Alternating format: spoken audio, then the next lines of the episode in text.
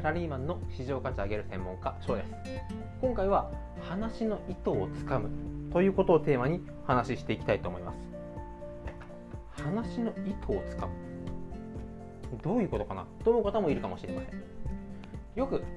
2人というまま3人4人と大人数で話をしている時についそれってこういうことでしょ？とかそれってこういう話だよね？というように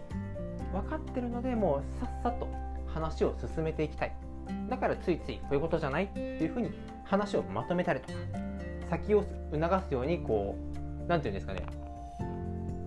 司会といいますかそういったポジションになる方もいらっしゃいます。もちろん会話を円滑に進むためにはそういう周りに話してない人がいたら話題を振るとか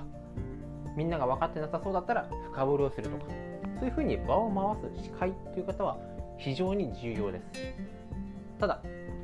自分がしっかり回そう。と意識するあまり。その話をした人は実は伏線で違う話をするジャブとして今の話題を出した。ということがあるかもしれません。またなんでそんな分かりにくいこと？というあなたが思ったとしても実はその次に詳しい説明をするつもりだったかもしれません。これも全てが分かるわけではありません。また相手の話ですので自分のこの予想が当たってたかもしれませんし外れたかもしれません。ただ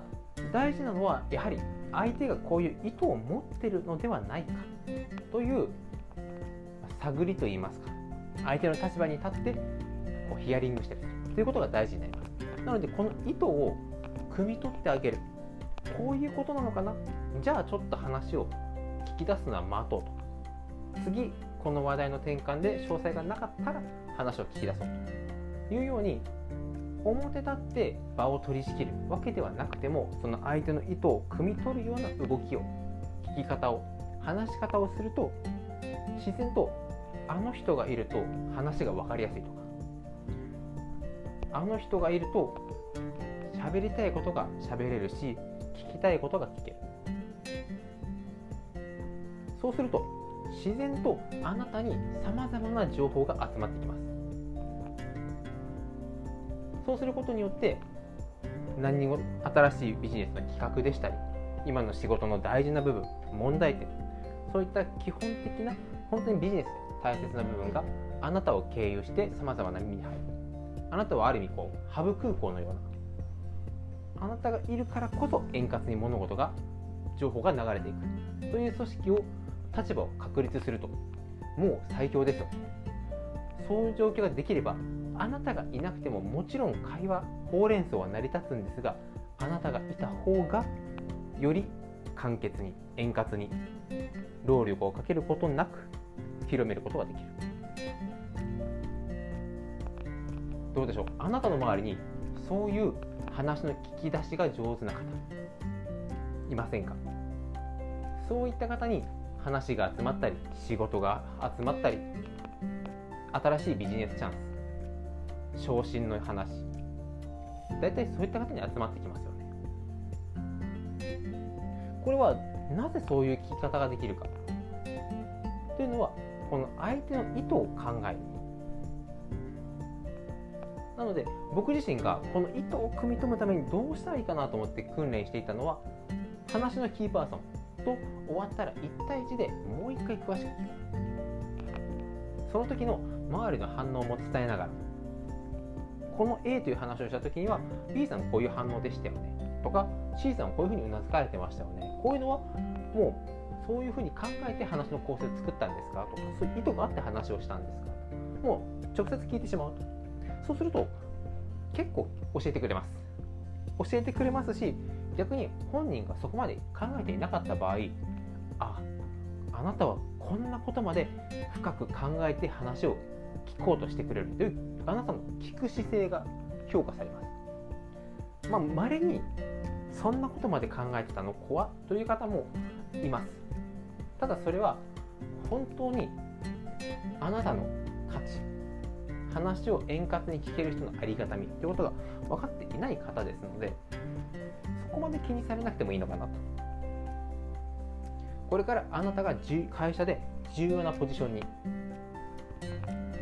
もちろん出世をして例えば部長とか専務とか分かりやすいポジションがあなたに与えられればベストなんですが今はなかなかミドルクラスが次のこう昇進を待っていると。昇進のポストは少ないんですけど中間層はたくさんいる。という状態が大企業になればなるほど続いていますのでなかなかそういう目に見えて分かる役職というのは取りにくいかもしれないんですがそうではない部分であなたが会社の中で自分の存在感をアピールしてさまざまな重要な話をあなたのもとに届くようにして気づけばあなたがなしではビジネスが回らない会社が回らないと言われるような存在になることがあなたの市場価値を上げていきます。そういう方が会社に1人いるだけで会社はものすごく円滑に進みます。ビジネスの本質を理解している経営者はこういう会社を円滑に回してくれる方を求めます。求められればその分あなたの融通だったりあなたの自己コントロールあなたの決定権は増していきます。そうすることにより仕事の段取りも組みやすく自分のプライベートの時間も確保しやすく。いいことずくめな